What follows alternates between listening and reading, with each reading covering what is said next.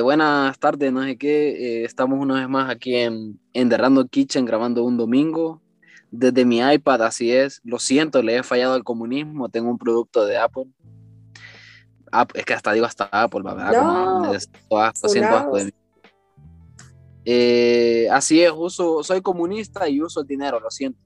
Em, una vez más conmigo, Francis Calix. ¿Qué onda, Francis? Hello, amigos. Em, me da risa que decís como buenas tardes, no sé qué. que es esa falta de respeto. buenas tardes, buenas noches, no sé qué. Se me ha quedado como ese no sé qué. Pero no, es, no es no sé qué, es no sé qué. Sí, sí. muy, muy hondureño. Iba, iba, a decir algo. Ah, que vos está, estabas eh, hablando desde tu refrigeradora.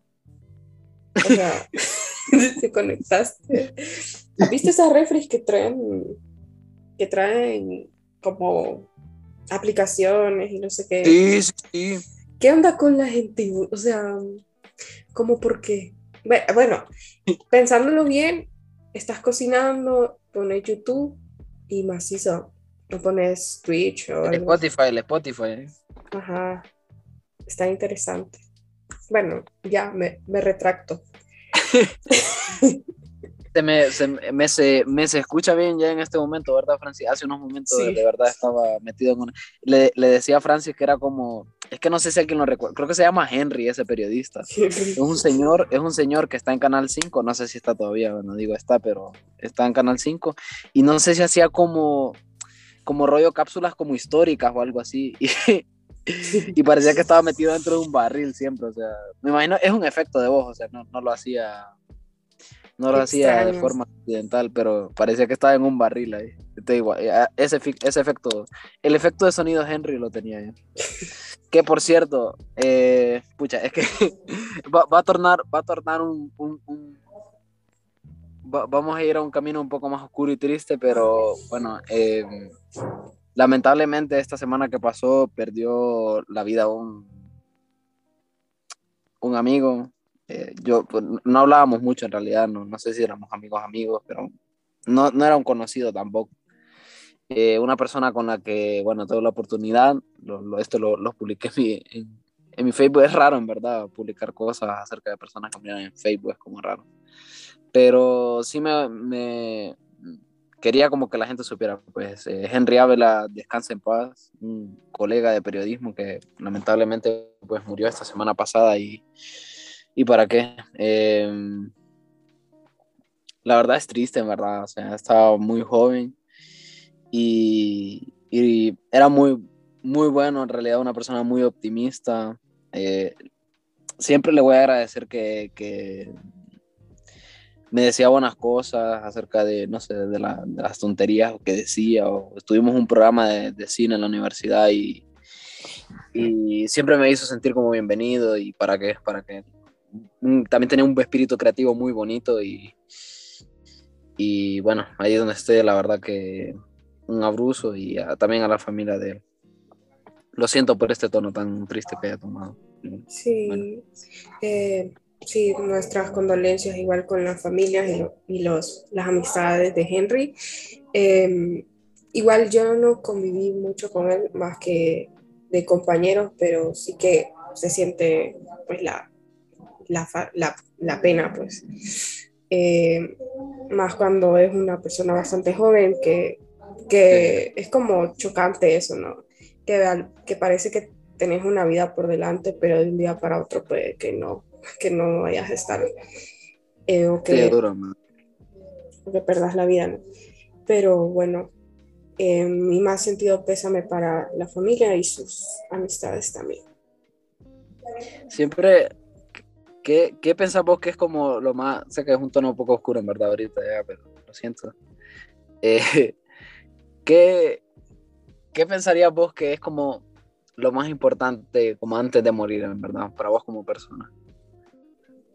No sé si está un poco hecha rara la pregunta, pero... Como, ¿qué me gustaría hacer antes de morir o algo así? Sí. No, no sé, va a sonar como un poco crazy, no, no sé. Es como, no, soy la única que piensa así. Pero no, yo he sentido mucho como eso de que, mm, como, ay, no sé cómo explicarlo, tipo poder un día sentir como, como que soy feliz. O sea, ¿qué se siente? Sentirte plena, digamos. Sí, o sea, ¿qué se siente estar bien? o no sé, y es como una pregunta que me hago frecuentemente, es como, como, que es como una percepción muy personal, va, pero las personas que se ven felices, ¿por qué están felices? o sea, ¿qué, hay en ellos y por qué son tan felices? Están mintiendo, Francis, probablemente. Nada, son bromas. Mira, yo, digo que como la, alegría al final, ah, no, no creo que sea como súper constante, en verdad. Yo pienso que esos momentos de plenitud a veces son como momentáneo, o sea, pero plenitud total. No digo que vas a estar triste todo el tiempo, que no puedes estar alegre una buena parte del tiempo, pero la plenitud así como a mí me ha pasado que ha tenido, he tenido momentos, vas a narrar esto, como de conexión con el universo, pero no en el sentido como, uh, estoy drogado y estoy volando en un plano astral, sino un momento como de paz y tranquilidad, como no absoluta, pero no sé, como que te sentís súper tranquilo, me ha pasado. Me pasó una vez que, que, que fui como, fui, a, fui al río donde, donde mi abuela y, tipo fui, fue, fue una de las pocas veces que fui solo, que no iba con ningún primo o no iba con amistades.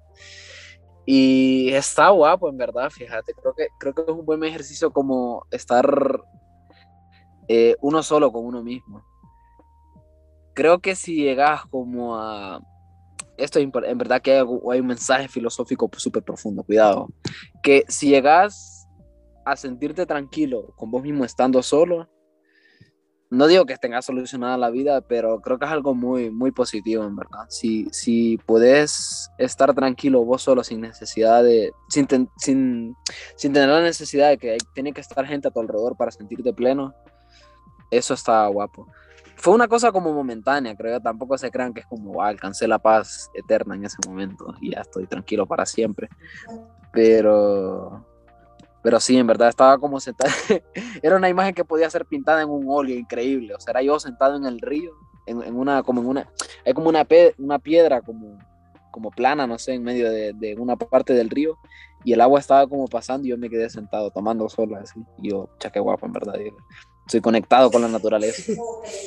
Sabes que yo idealizo mucho mi muerte como con una imagen que es como yo en, como en un valle o en un campo, en un Porsche o en un patio sentada viendo el atardecer. O sea, es algo como, como así. así, o sea, si yo muriera, esperaría que, que fuera de esa forma. Nada, pero, pero está bastante incierto el futuro. Siempre, bueno, otra cosa que como pensar como va a sonar como rollo Tinky Winky ahorita, eh, Arcoiris y My Little Pony, pero eh, creo que siempre podemos dejarle cosas buenas a los demás. Y en ese caso, por ejemplo, ahorita ponía el ejemplo de Henry, que mucha gente, como varios compañeros, como que vi que pusieron, ¿no? Sí, como que pesa en verdad la muerte de alguien. Y eso significa que, bueno, que probablemente no era una persona perfecta como todos nosotros, pero el hecho de que mm, varias personas lo, vayan, lo recuerden como de esa manera, incluido, incluyéndome, me lo recuerden como alguien, alguien bueno, eh, y que haya, dejado algo positivo en las demás personas, pues está, está guapo también. Que... Lo, siento que es como muy filosófico todo, pero qué loco es como pensar que los recuerdos o que alguien te recuerde es como una prueba de tu existencia. Coco, Coco filosofía. Me, me estoy eh, yendo al carajo ahorita, como que me estoy disociando. Sí, en realidad sí, en realidad sí. El hecho de que hayan personas que te recuerden es la única prueba de que exististe, porque de ahí, yo qué sé. Qué loco, ¿no? Y después, años más tarde, solo vas a ser recordado por un recuerdo. Valga la redundancia. A ver, fíjate, sí, no, en realidad es loco porque después te vas a perder. En el momento quizá, y quizá por durante bastantes años como que se te recuerde así, pero te vas a perder inevitablemente en el tiempo, o sea, hay gente de la época de 1800 que ahora quizá no tenga nadie más que la recuerde. Así es. Coco, Solo, Coco, uno. solo vivimos en las mentes de los demás. Y decilo, Fran. Somos. Mi existencia depende de ustedes, amigos. Recuerden. Ahora tiene sentido la, la frase esta de mamá Coco. Recuérdame. Recuérdame, literal, literal. No, literal. no he visto la película, solo sé esa Sí, frase. sí, no, sí la he visto, sí la he visto, sí la he visto. ¿Vos no la has visto? No, no. Está buena, fíjate, en verdad. Tampoco me parece una película locura, pero... Pero está buena, en verdad, está buena. No, no- A mí- La película que más me gusta, bueno, que me, que me ha gustado de las animadas es. Soul. Está guapa, está muy guapa también, true. Estoy de acuerdo. Dicen que Especialmente Encanto porque... está guapísimo. Ah, sí, también. Eh, la de Soul, especialmente por esa escena en el, en el, en el transporte público, es que me representa. Que eso es una cosa bien loca, lo del transporte público. O sea, de todas Te las, drena ane- el alma. todas las anécdotas que tengo de cosas random que me pasaron en el transporte público. Un día me subo a un taxi y Ah. una señora llevaba como una de, como uno de estos envases, no, no sé cómo se llaman, en los que vienen las gelatinas, estas chiquitas, Ajá. o, o en las que mete el arroz tu mamá cuando, cuando desocupan estas, estas, estos en- envases, no sé qué son. Llevaba un ratón.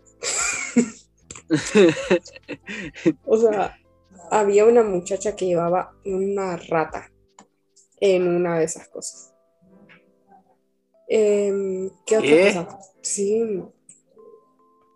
Eh, también me he subido, me he subido un taxi específicamente que viene del centro, el Pedregal, en el que es como cómo funciona ese taxi, porque está des- deshechísimo. O sea, Me me pasó, ya Me déjenlo pasó, me descansar. Dios mío, pobre me, taxi. me pasó. Me pasó el jueves pasado, que por cierto, aquí voy a alucinarles que ya voy a hacer mi práctica, así es, voy a Honduras, tiene, bueno, Francis ya se va a graduar, creo yo, no sé. Bueno, Depende sí, de la si la universidad quiere. ¿va? Ahí está, ahí está, si la universidad quiere, Francis se gradúa, un aplauso por favor. Aplausos. Periodista consumado, ya estamos prácticamente en el cierre, pero bueno, yo voy a práctica la, la otra semana, literal. Eh, bueno, el asunto es que iba a la universidad a dar mis papeles, o sea, y de regreso venía en un rapidito, o sea, ese rapidito se venía desarmando, o sea, a cada vez que aceleraba, parecía como que saltaba y sonaba, o sea, era una cosa espectacular, increíble, increíble. Espérate. eh, luego, un día venía para mi casa de, de la práctica y pues eh, a las 5 de la tarde el tráfico se pone denso. Y es tan denso que el conductor del taxi, o sea, un taxi eh, colectivo, no estamos hablando de un taxi VIP, ni un Uber, ni otra cosa, un taxi colectivo puso una película de Madagascar, amigos. ¿Pero dónde? vos? En la- es que no sé si has visto estos radios que traen una pantalla. Ah, qué guapo, en Y yo lo, yo lo, o sea, yo iba en el asiento de enfrente y veo que saca un disco y yo dije, pues, este señor va a poner musiquita, va, o sea, a la antigua, que con los, con los CDs. Y veo que empieza la rolita de Madagascar. Y yo, qué joya, amigo. Yo, yo quería tomarle foto, pero me dio pena. Imagínate verte un Shrek en el taxi, ¿verdad? Medio todo el desastre. Y o sea, el tráfico, el tráfico era tan denso que llegó, o sea, la película la pude ver hasta cuando llegan a Madagascar. O sea, cuando, cuando, es que es, es esta película en la que, La primera. yo creo que es la primera, Cuando salen del zoológico y se suben como en un barco y el barco, los pingüinos no sé qué hacen y le dan vuelta y ellos terminan en una playa y conocen al rey Julien. Bueno, hasta ahí llegó esa película, imagínate. ¿Cómo está el tráfico? locura, locura.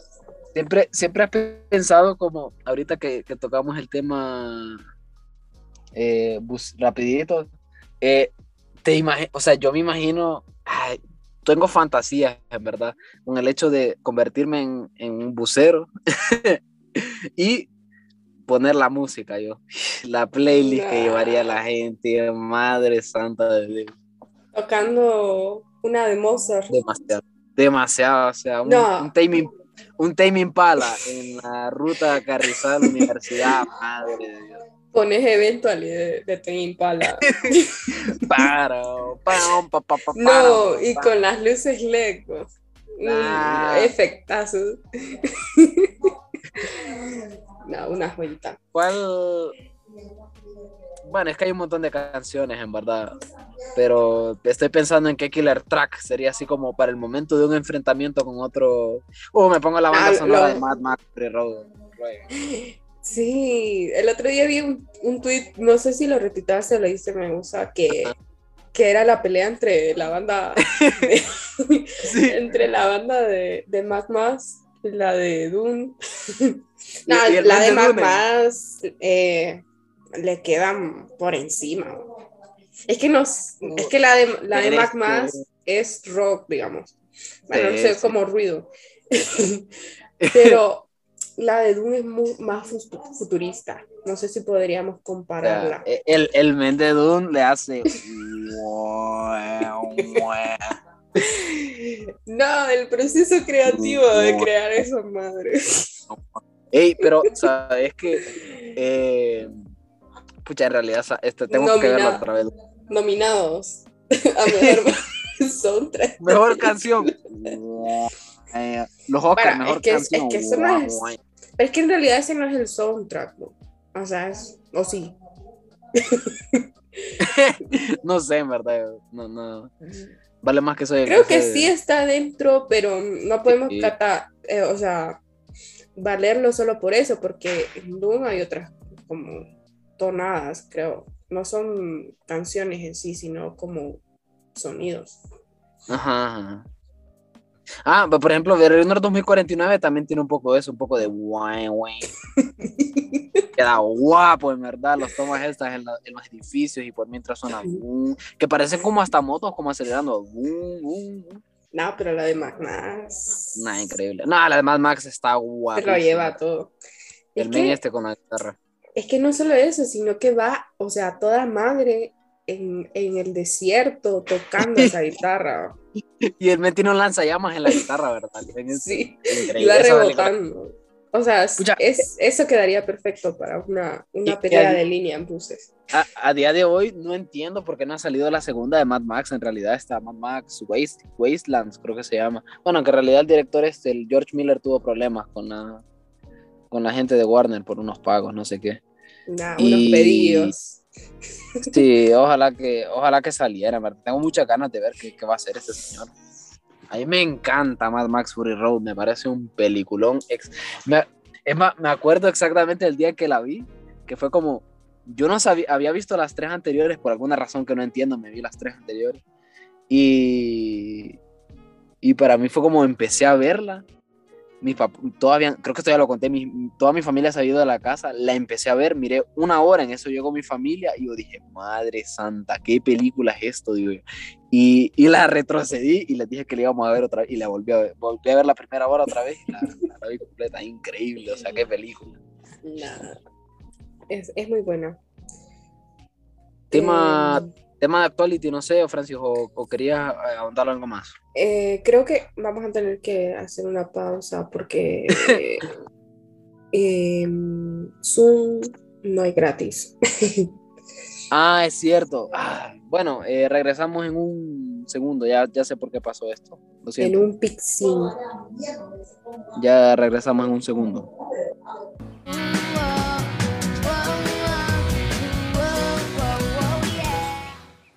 Estamos de vuelta.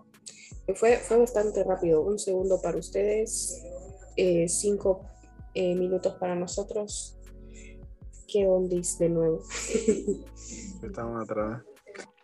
ahorita, como siempre, siempre interesa saber en qué posición estoy cuando estoy grabando los episodios, estoy acostado. y tengo la tablet en la panza, literal, y estoy como, no sé si se escucha bien, güey. Nada, se escucha bien. Bueno. Em, yo no estoy acostada porque yo soy la que estoy grabando. y Paga el precio, Francis.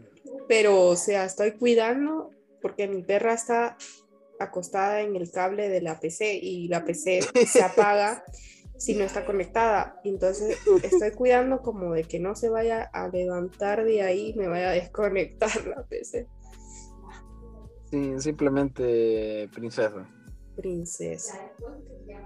Título, eh, alias Tuti. Amigos, amigos, ¿por qué? ¿Por qué no habíamos mencionado este, esta, esta noticia? Esta noticia es muy importante para todos los hondureños y hondureñas. Juan Orlando está en proceso de ser extraditado, amigos. Un aplauso, un aplauso. Locura, en verdad, locura. Yo es que, yo es que sigo en shock. O sea, yo nunca, o sea, o sea, es que sí, o sea, sabíamos, sabíamos que Juan Orlando debía ser extraditado, pero no, te, no estábamos seguros y seguras de que este momento iba a llegar y que iba a llegar tan pronto. Eso, eso, eso, que iba a ser tan pronto, en verdad. Yo pensé, no sé. Y bueno, yo tengo miedo, tengo miedo, o sea, yo estoy esperando al 16 de marzo, que es como... Ahí está. Eh, no sé cuál es el siguiente proceso. El día prometido. Ahorita Juan Orlando está en audiencias, en eh, el, no sé cuándo participó en una audiencia de eh, información donde a él se le dicen, esto, esto está pasando, amigo, eh, usted, ¿qué hizo? Eh, Estados Unidos le dice a usted que, que usted vendió droga. 500 mil kilos, o no sé cuántos kilogramos, de cocaína. Transportó desde el 2004 hasta el 2000, no sé, Eh, perdón por, por, esta calidad informativa. Soy periodista. no, no, no puedo tener todo en mi cabeza. Pero bueno. locura, en verdad, locura haberlo visto. Haberlo visto salir de la. Es que, es que todo es muy loco. Em, por una parte, Ana García, la, expo la esposa de Juan Orlando y ex primera dama. ¿Cuándo? ¿Cuándo vimos a esta señora dando declaraciones en los medios? ¿Cuándo? Bueno, al menos yo no la, nunca la viva dando declaraciones en los medios. Y ahora sale diciendo en HCH de que a Juan Orlando le violaron sus derechos humanos y que no sé qué, y que vivieron momentos de tensión. Y es como, man, estabas en tu casa tranquila, simplemente había un proceso que se debía seguir, no, ni siquiera se metía. Siento yo que hasta mucho respeto hubo. O sea, si lo comparamos con el caso de Mel Zelaya, no es, no es un rollo eh, político, ¿va? pero eh, en el caso de Mel Zelaya lo fueron a sacar en pijama de su casa a tiros. O sea, hay pruebas de que, de que la, la puerta fue balaseada. Y a Orlando había un contingente policial afuera, pero que yo sepa, nunca se metieron a su casa. Y al man, el siguiente día, con la debida orden de captura, lo sacan tranquilamente. Hasta, hasta se saluda, pues, con, con Savillón, el, el, ministro, ministro de Seguridad, es, ¿no? Y, sí, sí, sí. Y como, ¿cómo me vas a...? Y le pusieron chaleco antibalas. le leyeron sus derechos. Sí, nada, nada, en realidad me imagino que, que estás en un punto en el que tenés que agarrarte de cualquier cosa, literal. Y luego, otro punto. La gente, yo, yo creí que, que los cachurecos solo se movían por 50 lempiras, pero genuinamente hay gente apoyando a Juan Orlando y haciendo cadena de oración.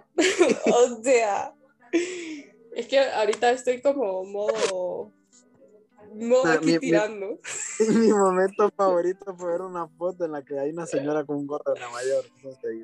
No sé si lo viste. No, fíjate. hay una foto que está una señora con las siglas de Nueva York.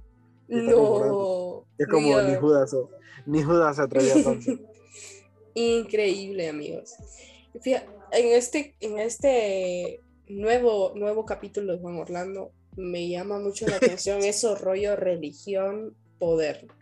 Había un profesor de historia en la Universidad Autónoma de Honduras, lamentablemente él falleció por COVID-19 el año pasado, creo. Eh, era muy bueno y él explicaba, siempre daba, creo que siempre daba esta clase magistral en la que siempre decía de que en Honduras parecía como si todavía viviéramos en el siglo, en la Edad Media, donde el gobierno estaba muy influenciado por la religión. Y en este caso se, se comprueba, o sea, cómo utilizan la religión, Juan Orlando utilizó la religión evangélica incluso y católica eh, para mover masas. y, y, luego viene esta gente cuando sabe que, que, hay un proceso de extradición y no es porque a Estados Unidos le pintó, eh, no es porque los narcos querían a Juan Orlando de cerca, sino que es porque hay pruebas. No, no, y eh, pucha, esperar como tantos años para venir a inventar babosadas, no creo. Y luego vienen y arman una cadena de oración por Juan Orlando. O sea. Hay un video que tiene música. Edad media. es locura, locura, ¿verdad? Locura. Pero bueno, ah. eh, yo espero que todavía hay como eh, procesos que seguir, pero ojalá que todo salga bien. Y bueno, Ah, eh, por otro lado está la gente que siente pesar, Juan Orlando. es que estas semanas han sido épicas. ¿Y sabes qué es lo peor? Que solo van ocho, ocho semanas de, de, de 2022. Una locura, locura. yo, yo no, no quepo en este momento histórico. Eh, hay, hay, hay, un sector que, hay un sector que es como siento lástima y voy a orar por él y voy a poner música cristiana de fondo. Y hay otra parte que es como que no se llevan al extremo de voy a ir a orar por él, pero tienen la osadía de decir como no nos riamos del mala gente. no, no nos riamos. Y es como, a ver amigo, esta gente hizo mucho mal a otras personas, entonces... Sí. Es que, a ver, ¿puedo? el rollo este de que sintas lástima, creo que no es, o sea, no es una cosa que, que, debemos achacar. Por lo menos hay un poco de humanidad todavía en nosotros. Es como, creo que es algo humano sentir empatía por alguien más. Sí, sí. Pero eh, luego recordás, o sea, recordás. díselo, díselo lo que hizo, 12 años, 12 años de narcodictadura, el desfalco del Instituto Hondureño de Seguridad Social en el que murieron millones de personas porque se utilizó el dinero para financiar la campaña política de Juan Orlando. El país hundido en, en pobreza y seguiríamos hundidos. Eso, eso, díselo, díselo. Si no hubiera llegado al poder Xiomara Castro, porque claramente tenían planeado eh, seguir en el poder, pero la gente salió a votar. Pero es que no sé, la gente tiene como muy memoria corta. O sea, una cosa es que sintas lástima, bueno, va a ir a la cárcel, pero es justicia. Es, es, es complicado. Siempre, siempre he pensado que al final esta gente, lo, malévolos que son, es que tienen manipulado a, a, una, a un sector del pueblo que, quieras o no, necesita de, necesita de ellos, pues. Y esta gente utiliza sus artimañas diabólicas, satánicas, para, y para, para hacerles, hacerlos sentir como, mira, te ayudé. Y al final, o sea, si ellos dan ayudas y todo eso, no es que sale de la bolsa de ellos, al final es dinero de, del mismo pueblo, pues. Sí, incluso a otros narcotraficantes que han agarrado, eh, hay gente que los apoya justo por eso, porque tienen un sentido muy comunitario, o sea, ayudar a sus comunidades. Pero eso no quita, o sea, no justifica todo el... sumado al hecho de que probablemente, o sumado al hecho de que hay muy poca educación, se aprovechan de la ignorancia de la gente. Pues esta gente cree que, que, es un bien defenderlos y todo eso solo porque, yo qué sé, les dio, les dio trabajo por un tiempo, yo qué sé, y, no saben el problema que quizá ellos tienen son culpa de ellos, ellos mismos como gobernantes. Pues. Entonces, yo, yo, yo por lo menos no, no concibo a gente, no sé, gente joven, gente que que ha estudiado que ah, les tiene lástima o que yo que sé, que dice tipo de cosas. Y otras personas serás privilegiado en todo caso. Sí.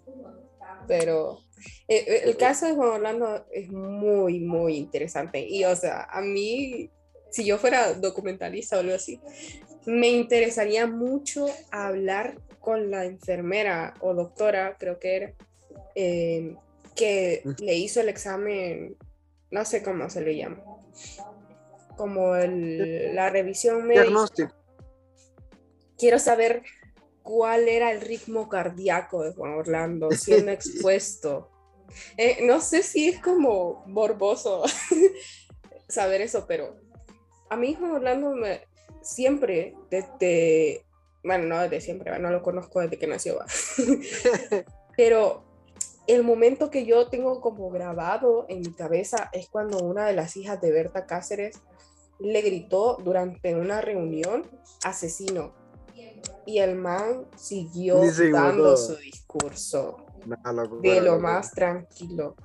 Y lo ves en estas escenas donde lo eh, presentan como cualquier criminal, porque la gente dice, ay, lo presentaron y que no sé qué, y es como, weón, eso lo hacen con cualquiera no solo fue con Juan Orlando, no, o sea, lo de encadenarlo lo hacen con todos. Me acuerdo de una vez que, de las primeras veces que agarraron al Chapo, de, las innumerables veces que lo han capturado, cuando, que, que no quería levantar la cabeza y los militares lo agarraban del pelo y levantaban la cabeza. O sea, yo creo que más bien hubo. Hablando lo dejaron salir con gorrita o con anteojos. Sí, bien cambiado y todo. Em, bueno, va a ser muy interesante ver qué se va a desentramar de todo, porque eh, vamos a saber con certeza que, qué es lo cómo funcionaba el rollo Juan Orlando y el narco, porque al, menos en Honduras la información es muy escasa, bueno, no es que es, escasa, sino que obviamente no te van a permitir, al menos como periodista o como ciudadano peor, acceder a, información que tenga que ver con esto. Entonces va, va, a estar muy, muy interesante ver todo, todo este proceso bastante. A, ver cómo se desarrolla, sí. No, y, y, lo otro es la cantidad de personas que quizás se pueden ir, que pueden ir saliendo, quizás como consecuencia de, porque se agarran a un expresidente que ni siquiera es como un expresidente que salió hace cinco años, yo que sé, sino que eh, tiene un mes de haber entregado posesión.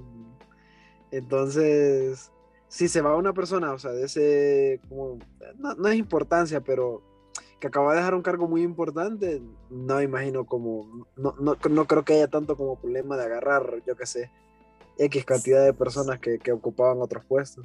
Y justo, justo por eso ahorita la gente, y incluso yo siento como este temor, medio loco, pero eh, de que ahorita el, el, el, proceso que se está llevando ahorita es buscar si Juan Orlando tiene algún proceso judicial pendiente una denuncia o algo por el estilo. Entonces lo que dice la gente es como de que van a inventar casos con tal de que no lo extraditen.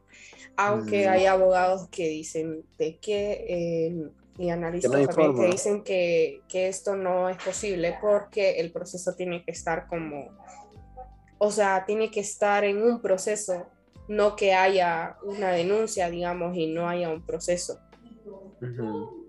Entonces, si no lo hicieron antes, no lo podrían hacer ahora. Pero no sé, son capaces de todo, aunque yo creo que sería muy, muy obvio. O sea, pero aquí no, es que aquí no, aquí nunca se sabe, nunca se sabe la verdad qué puede pasar, pero... No, en verdad vivimos, vivimos días muy locos, en verdad vivimos días muy, muy locos. En verdad está bueno, o sea, creo que, creo que están, creo que hay cambios muy importantes. Y a, ver, a ver cómo se desarrolla. Bueno, se cierra el tema, miramos qué sucede pronto, si, si lo vamos a despedir al aeropuerto. Ahora hay que ver por qué aeropuerto se va a ir. Si por nuestro queridísimo Tom Contín o el querido... Oh, amigos, es que si se lo llevan por el Palmerola, por el Palmerola. Es que el Tom Contín muy, muy querido, pero recordemos el contexto del Palmerola. O sea, un contrato con el Estado, eh, obviamente favoreciendo a Lenir Pérez. Eh, va a ser épico. Estoy un, poco perdido, pero creo que más o menos capto el, problema que hay ahí. Bueno, a ver qué, a ver qué acontece. Eh, el, el, tema que, que, que, traía el otro también era la prueba de admisión. Yo, yo, yo lo había pensado también. Eh, es que es, es, temática nacional ahorita.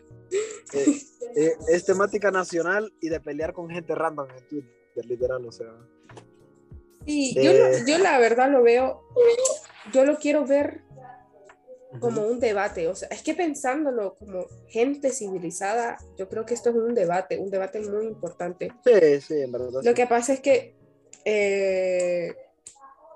siento que acá en, bueno, no sé, supongo que en todo el mundo igual, no hay como mucha cultura del debate civilizado con base a argumentos, sino que insultos y cosas terribles en Facebook y Twitter. Pero bueno, no sé si vos querés contar el, el contexto de, de esta Sí, bueno, el Congreso Nacional ni siquiera es como algo que se ha aprobado, creo que fue como una especie de no sé cómo la idea, una, propuesta.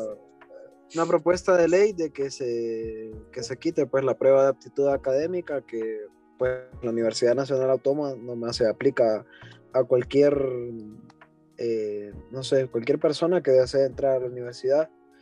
Desde hace tiempo yo ya había escuchado la idea, o sea, podría decir hace más de un, años quizá, fíjate, de un amigo mío que él me decía que él consideraba que que la prueba esta, la PAA, era una prueba pues que excluía a cierto sector de la población de la, de la educación pública. Y ha estallado, ha sido una cosa que, que no sé, personalmente podría decir, o sea, me, fue muy bien en la prueba, en verdad, o sea, podría haber aplicado, yo que sé, a cualquier carrera. Y, tampoco considero que tuve que esforzarme, yo que sé, increíblemente para... Considero que es una cosa que es más la bulla que lo que en realidad la dificultad que, que trae. Y ahí va otro punto. Pensándolo de esa manera, en parte, aquí hay muchas cosas. En parte creo que se me hizo relativamente fácil. Estuve en un colegio público eh, técnico. Eh, tuve acceso a la educación, que eso es eh, bueno, en verdad. Eh, estuve en una escuela privada, eso también es digno de, mencionar. Estuve en una escuela privada, prácticamente toda, la, toda, la, toda mi carrera en una escuela privada, en un colegio público. Y e, el debate sale de eso, pues acerca de las personas que quizás no tienen una, acceso a una buena educación eh, en el colegio y pues se les excluye, digamos, en ese sentido cuando quieren entrar a la universidad. Eh, personalmente, tomando en cuenta el hecho de que para mí no es para tanto y creo que no, no sé, no, no, sé cuáles son los parámetros que mide, creo que hay un poco de desinformación en ese sentido, no sé qué parámetros mide para, yo qué sé, si, si me va bien en lectura, eso que quiere decir que me va a ayudar en, en periodismo o en ingeniería, yo qué sé. Eh, no consideraría que fuera una cosa como que te ayude o dictamine eso, pues. yo creo que lo que más necesita la universidad es que la gente sepa qué es lo que quiere estudiar. Y, y en ese sentido, pues, en mi círculo de amigos conozco mucha gente y creo que es una buena estadística saber acerca de cuántas personas, pues, em, se han cambiado de carrera, porque de esa manera vos podés saber en realidad que el problema está ahí, pues que, la gente quizá quiere estudiar y que pasan la, la famosa PAA, pero no saben qué es lo que quieren hacer y, eso es lo que termina al final en cierta medida atrasando a la gente o, o eso, pues atrasándolo en la universidad. Y, de ahí está el otro punto, pues que también creo que, es válido, que lo que les decía acerca de la, exclusión que se hace de cierta población por, por reprobar la, la, la, PA. No sé, qué, no sé cómo lo ves vos, Francia, ¿verdad? Es que ahí hay varios puntos que, que tomar y, yo creo que justo por eso no hay que verlo como un conflicto, bueno, obviamente es un conflicto, va, pero no discutirlo como un conflicto, sino debatirlo con el sentido de buscar eh, respuestas eh, más específicas y que beneficien a la mayoría.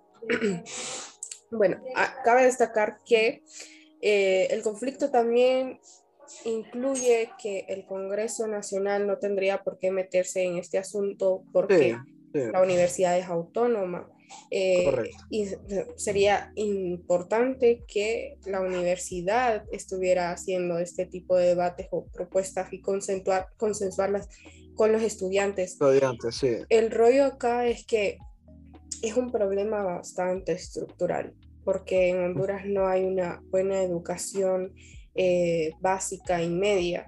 Es decir, que la mayoría no tiene acceso a una buena educación o mm, a desarrollarse en ciertas áreas. Em, en esta prueba lo que se mide es como la, el español, la gramática, no sé, eh, matemáticas. lógica. Em, cosas como muy avanzadas, diría yo, para alguien que estudia en una, eh, eh, en una escuela pública y que puede ser que una cierta parte haya estado en una buena escuela pública, pero no estamos viendo...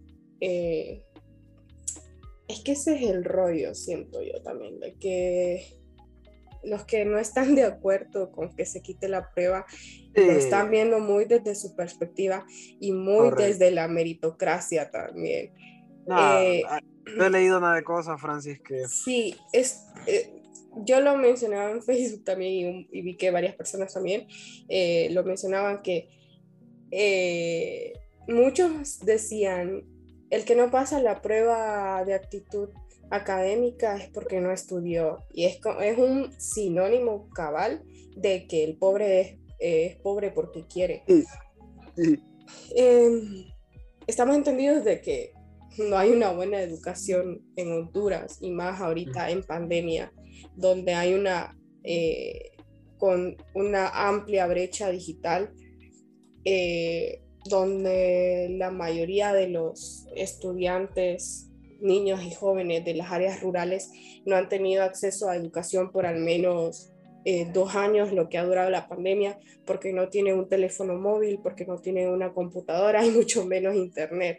No hay conexión de internet y hay condiciones bastante terribles. Imagínate en el futuro estos niños y jóvenes intentando ingresar a la universidad autónoma y no tener una buena base por diferentes conflictos que han habido y, otras circunstancias y que no puedan entrar, no puedan eh, acceder a educación superior porque no tuvieron una buena educación eh, base para hacer esta prueba.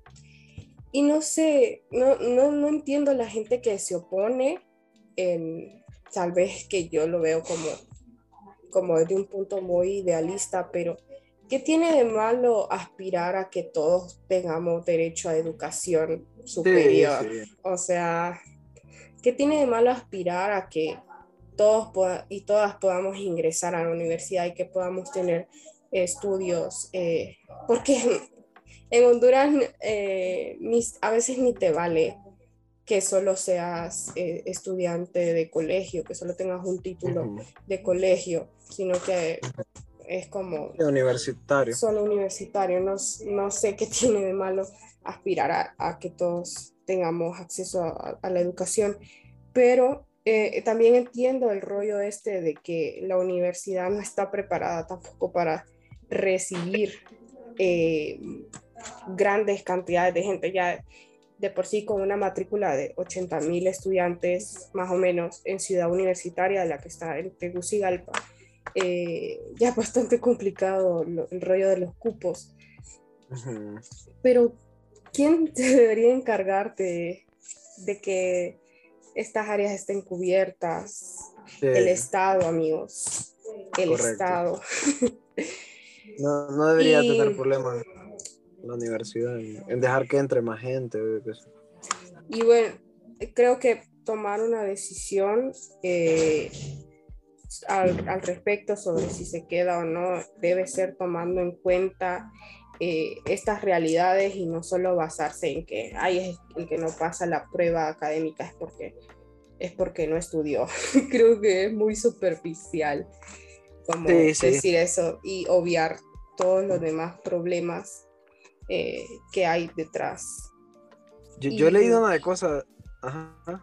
No, bueno, eh, iba a citar, iba a empezar mi, mi, mi, travesía de Twitter y mira, hay una persona, no, no sé, parece, mira, hay gente a la que se, tiene que se le tiene que prohibir entrar a internet y una de, de, uno de los gremios que tiene que tener prohibido entrar para no ser otra cosa que, que escribir acerca de, de, de su carrera es medicina. Por favor, ¿puede Twitter medicina callarse? Mira, yo he visto, o sea, es como raro porque literal solo lo he visto, o, he visto mucho de Twitter medicina que escriben unas, pero unas cosas que yo digo, estos manes, ¿qué, qué dicen? ¿Qué, ¿Por qué hacen esto? Mira, hay uno. Si la Universidad Nacional desea competir internacionalmente y llegar a estándares de nivel mundial, debe mantener la PAA y probablemente aún más. En mi posgrado, aparte de las pruebas de admisión, debo realizar exámenes anuales de nueve horas y al, fin, y al final debo certificarme con otro examen.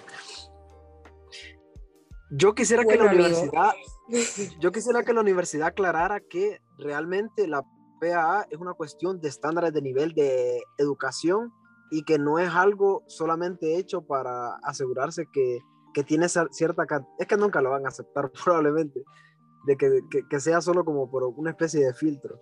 Y le pone, esto lo, lo, lo situó a otra persona y puso, yo estoy haciendo la maestría en la Universidad de Oxford y a mí no me pidieron ni, tan ni un tan solo examen de aptitud.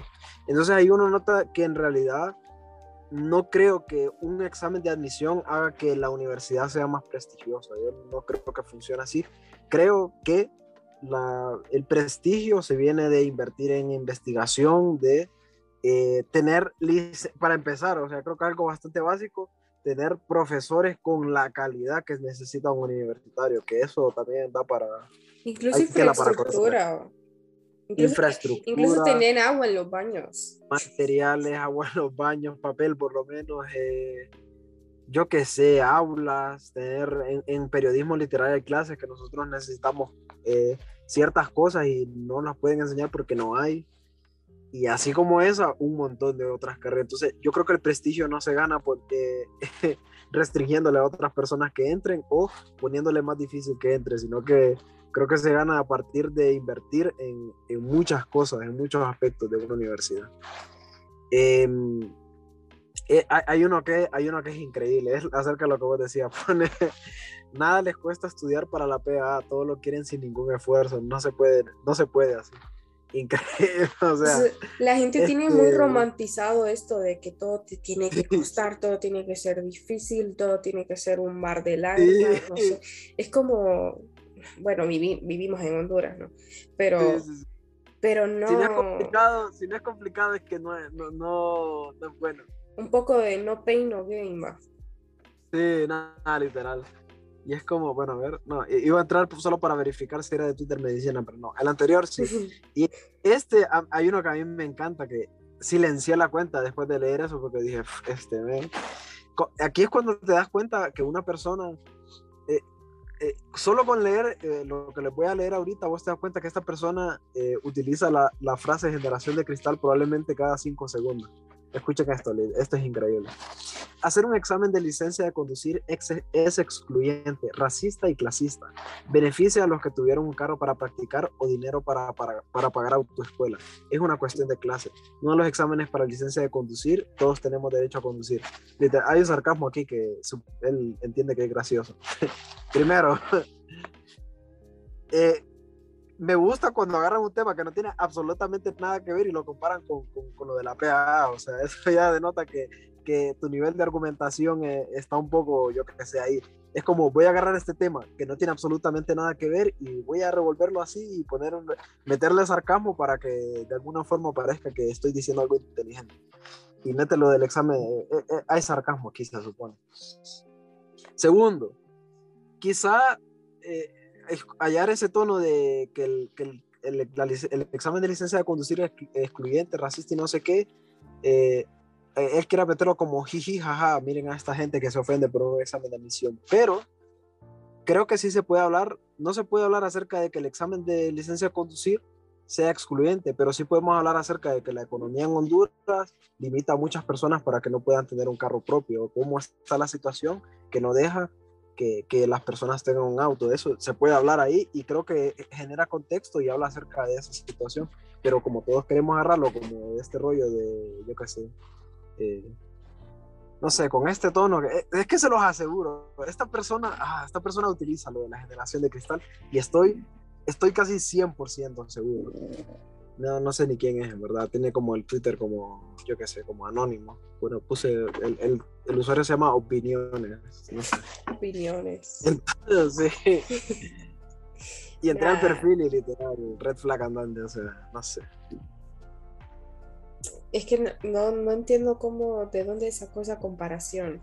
O sea, nada que ver mil me gusta, mil seiscientos me gusta. Es que yo me vuelvo loco, de verdad. Twitter es una cosa. ¿Sabes qué es lo peor? Que. Bueno, no, no es lo peor, pero al final el debate probablemente sea muy dentro de la academia, dentro de la misma universidad, no, no van a andar consultando a los estudiantes. y en ese sentido es feo. Sí, porque sería bueno que se incluyera a los estudiantes. Me imagino que algún sector va, va, va a estar como incluido, pero ojalá este sector no sea de los que piensan que el que no pasa la prueba académica es porque no estudió. Y, esto y, lo que te decía, esto solo es una percepción mía, esto no es como algo estudiado, yo qué sé, pero hay, me da la sensación que en muchos comentarios hay como una especie de orgullo, hay como lo que decíamos, que si un orgullo pues de, ah, pasé el examen, entonces como definitivamente el que no lo pasa es porque no sabe, yo qué sé, porque yo lo, yo, si yo lo pasé o yo qué sé y no estudié nada, entonces eh, cierren las puertas a los que no pueden pasarlo. Es que no, no, podés, no, podés, no, puedes comparar tu realidad muy tuya con la de otras personas. No, no se puede.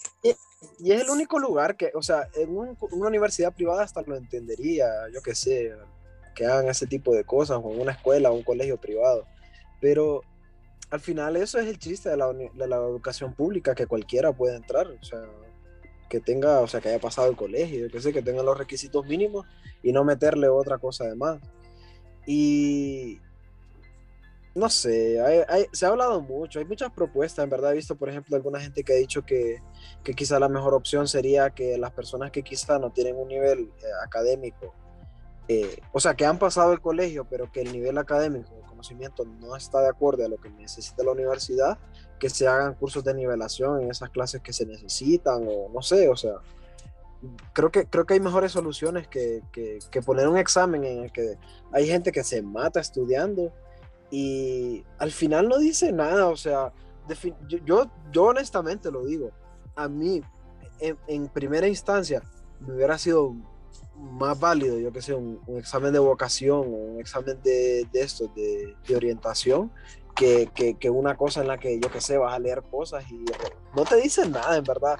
Incluso e, esto entra como al otro debate, lo del, del, del, del examen del coeficiente intelectual, que es muy debatido, o sea, es un examen que es muy debatido a día de hoy, y porque no dice realmente qué tan inteligente es una persona, sino la capacidad que tiene para, yo qué sé, seguir ciertos patrones. Si se escucha un ruido, eso te reíste.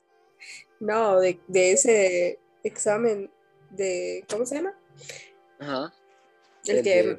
intelectual, sí. Ajá, que siempre me reía porque una vez lo hice en en internet, no, no sé si es verídico, pero me salía que era, estaba entre la mitad, mitad retraso, mitad inteligencia. Entonces, a partir de ahí lo agarré como chiste. Apuntando alto siempre. y siempre decía, ay, cuando, cuando decía alguna tontera, siempre decía como, ay, es mi retraso. Probablemente sea muy funable eso a este, tiempo. Pero, Pero bueno, se, se, ha hecho como una bola de discusiones muy polarizadas y no sé. A mí la ah, verdad me gustaría más como escucharlo como debate, no como una discusión de Twitter. igual, igual, igual, estoy de acuerdo, estoy de acuerdo, estoy de acuerdo. Porque es como, pero si te fijas, la, la, opinión como más, más dura y como que no son ni siquiera propuestas, sino que solo es como una, es una opinión como rotunda de no, no lo pueden quitar, cómo van a quitarlo, no sé. Es prácticamente de un, un solo sector, de ahí de las otras partes, por ejemplo, movimientos estudiantiles o yo qué sé, yo he visto pues, pues eso, una propuesta de decir, miren, eh, creo que podemos hacer otras cosas que pueden ayudar más a la, al estudiantado y, y, que le pueden ser más útil. Pues yo, yo y lo repito, eh, estuve en, o sea, pasé el examen, estuve en ingeniería, yo qué sé, y, y, en realidad utilidades yo no le veo muchas, así como está planteada la PAA o no sé, tendría que quizás explicarse mejor o, o no, sé, Pero de entrada, o sea, se los puedo decir que yo no, no, no le veo la, la, utilidad más que de eso, de, de decir, pucha, lo pasé porque la universidad necesita que saque estos puntos y si no, no puedo entrar en esta carrera. Pero de ahí, o sea... Yo lo veo así, eh, no veo nada de mal en, en, en, aspirar a que todos tengan educación, tengan acceso a educación. Claro que se deberá tomar en cuenta la, la capacidad de la universidad y creo que no hay que limitarlo a eso, más bien habría eh, también que aspirar a que la universidad se pueda ampliar, que tiene bastante terreno, que puedan construir en otras áreas rurales, porque hay mucha gente de, de, las zonas rurales que tiene que venir a la ciudad o a San Pedro para poder estudiar, y es un costo todavía más fuerte para ellos. Hay carreras que no están en ciertos centros regionales. Ajá que las han ido abriendo poco a poco y que también eso limita, pues eso limita a las personas a que tengan acceso, que tengan que venir hasta aquí, o sea, esa es otra, fíjate que ven apuntado ahí porque también esa es otra traba para las personas. Sí. Y que al final también, eh, no, no quiero decir como de que la mayoría de la gente que es, que, que es de zonas rurales y que estudia en la universidad tiene una eh, un cierto privilegio. Eh, no un privilegio como satanizado, digamos, sino que tal vez sus padres eh, tienen algún negocio o se han esforzado porque sus hijos salgan adelante. Eh, Correcto. Pero en, en, las zonas rurales es muy, muy difícil incluso tener acceso a, la educación básica, educación media. Eh, no digamos a la universitaria. El que logra salir de, de, de algún de alguna zona rural a estudiar en la universidad es porque eh, tienen que hacer un esfuerzo mayor. Sí, e, este es el punto de la conversación en, cualquier problemática social en el que vos como persona quizá vos decís, bueno, sí, a mí me fue bien, tengo la oportunidad de hacer esto, y, y es cuando volteas a ver alrededor y, te das cuenta que quizá hay personas que no, no corrieron, no con la misma suerte, sino que quizás no tuvieron las mismas oportunidades, o decís, escucha, estaría guapo que estas personas también tuvieran como ese chance. Yo, el, el, esta experiencia yo creo que nunca la he contado, en verdad, pero fue, para mí fue muy dura, en verdad, creo que es una de las cosas como que me ha hecho apreciar en, en, gran manera como el, las oportunidades que, que uno tiene y quizá, bueno, quizá no privilegios, pero oportunidades, dejémoslo de esa manera quizá. Em, hubo en cierta ocasión como con, con mis hermanos en, en, momento, momento voltear, no, no me acuerdo en qué tienda nos metimos, pero el rollo de estas, de, de, de, bulto, ponerle. Y una de las personas que, que nos atendió, un muchacho muy, muy trabajador, se notaba, o sea, son trabajos muy reventados los de, los de, los de estos lugares, creo que, creo que podemos más o menos intuirlo.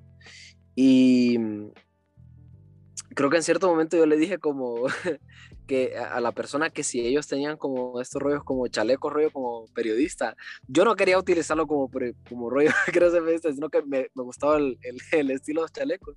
Y yo dije, pucha, estaría guapo, en verdad, usarlo de forma pervor, de... de... Sí.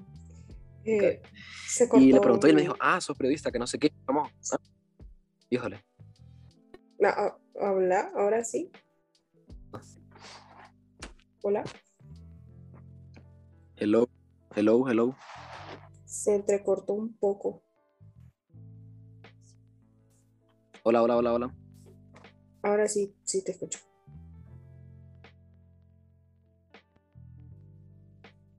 Ok, ok. Bueno, entonces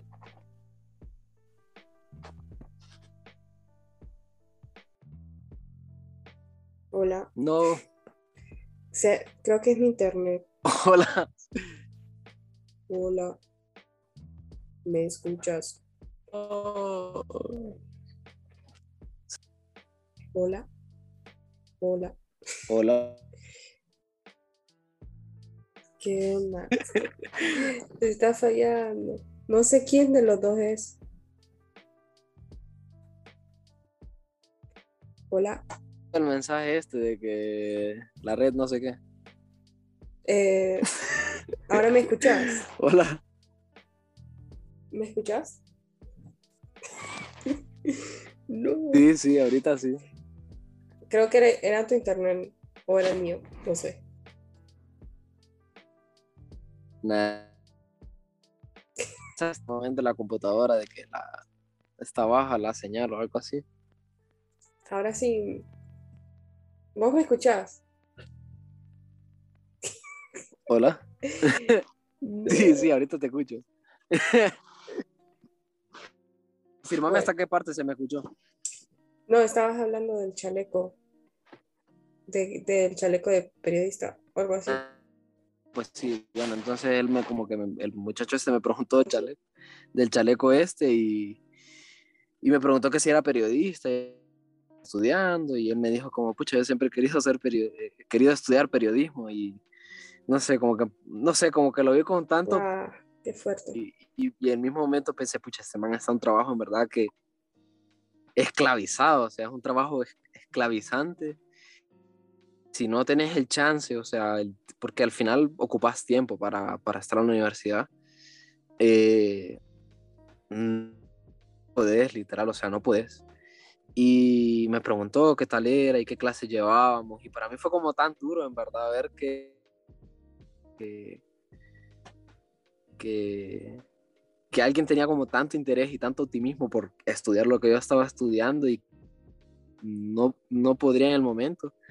Que no sé, te lo digo, me, me partió un poco entonces en ese momento. Y, ese, y desde ese en cuando, como que siempre pienso en eso y pucha, verdad, qué duro, Dios. Y y no sé, me gustaría que tengan el chance, pues, y, y, y, que, y que quizás si, si ya sea por el, desde, desde que salió del colegio no podía estudiar y va muy bien, no me gustaría que una prueba de, de aptitud no dejara que esas personas entraran. Creo que todos merecemos una oportunidad sin necesidad de trabas y, y que hayan otros mecanismos, pues, que hayan otros mecanismos que, que nivelen el hecho de que estas personas quizás eh, no están académicamente en, en, el nivel que necesita la universidad, que hayan otras cosas quizá probablemente. Y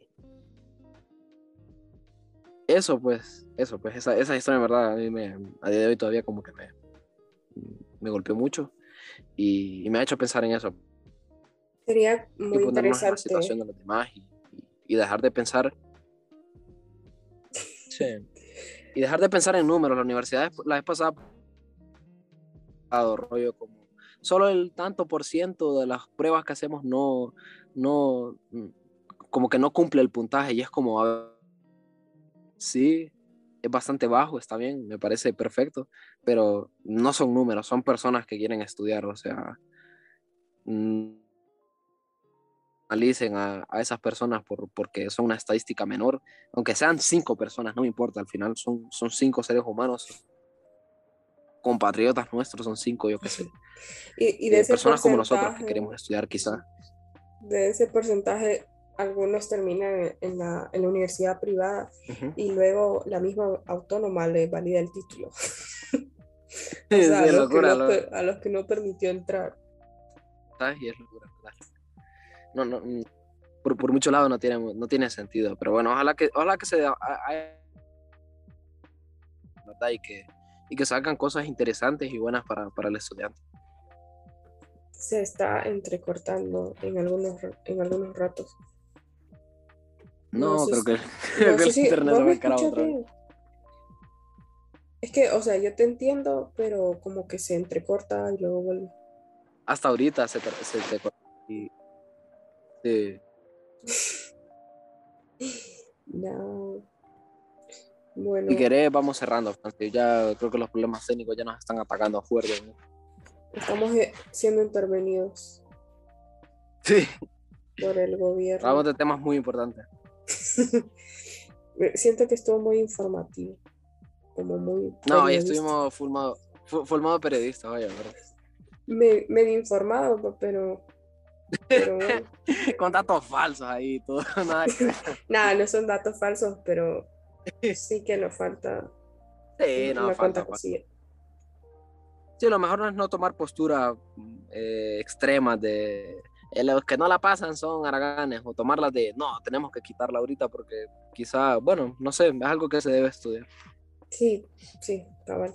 Y, pucha, ojalá que, que la universidad en realidad se ponga pilas en eso porque, ok, no quieren que, intervengan en su autonomía, pero tampoco brindan resoluciones. Correcto.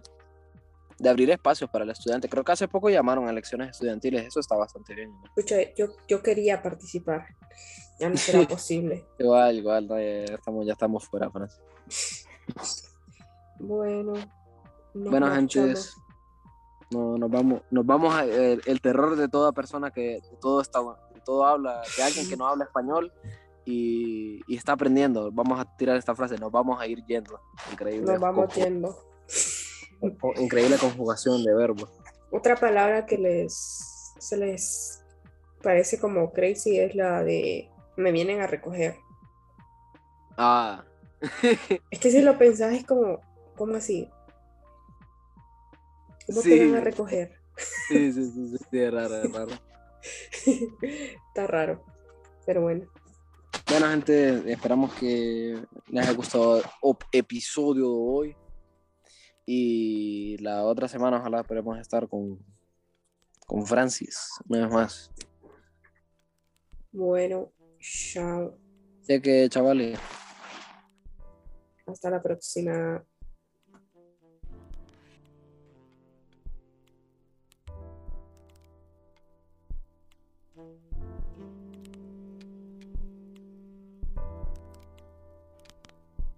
Thank